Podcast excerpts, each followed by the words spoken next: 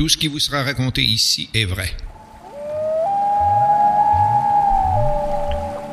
Ensemble, nous découvrirons des légendes et mystères du passé qui refont surface, des trésors perdus, des présences nocturnes inquiétantes.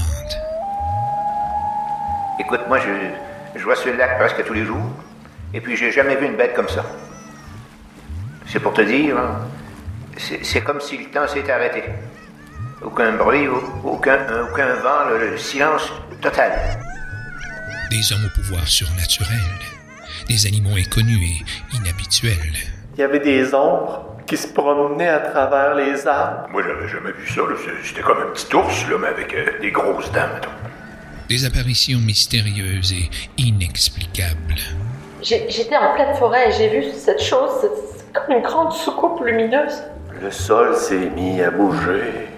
Depuis plus de 30 ans, je parcours nos forêts, nos montagnes, nos banlieues et nos villes à la recherche des témoins de l'étrange.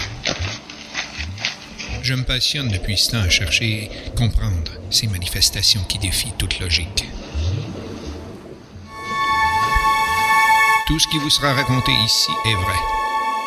Vrai, de vrai, je vous le jure. Je suis le détective de l'étrange et je poursuivrai jusqu'à ce que j'ai toutes les réponses.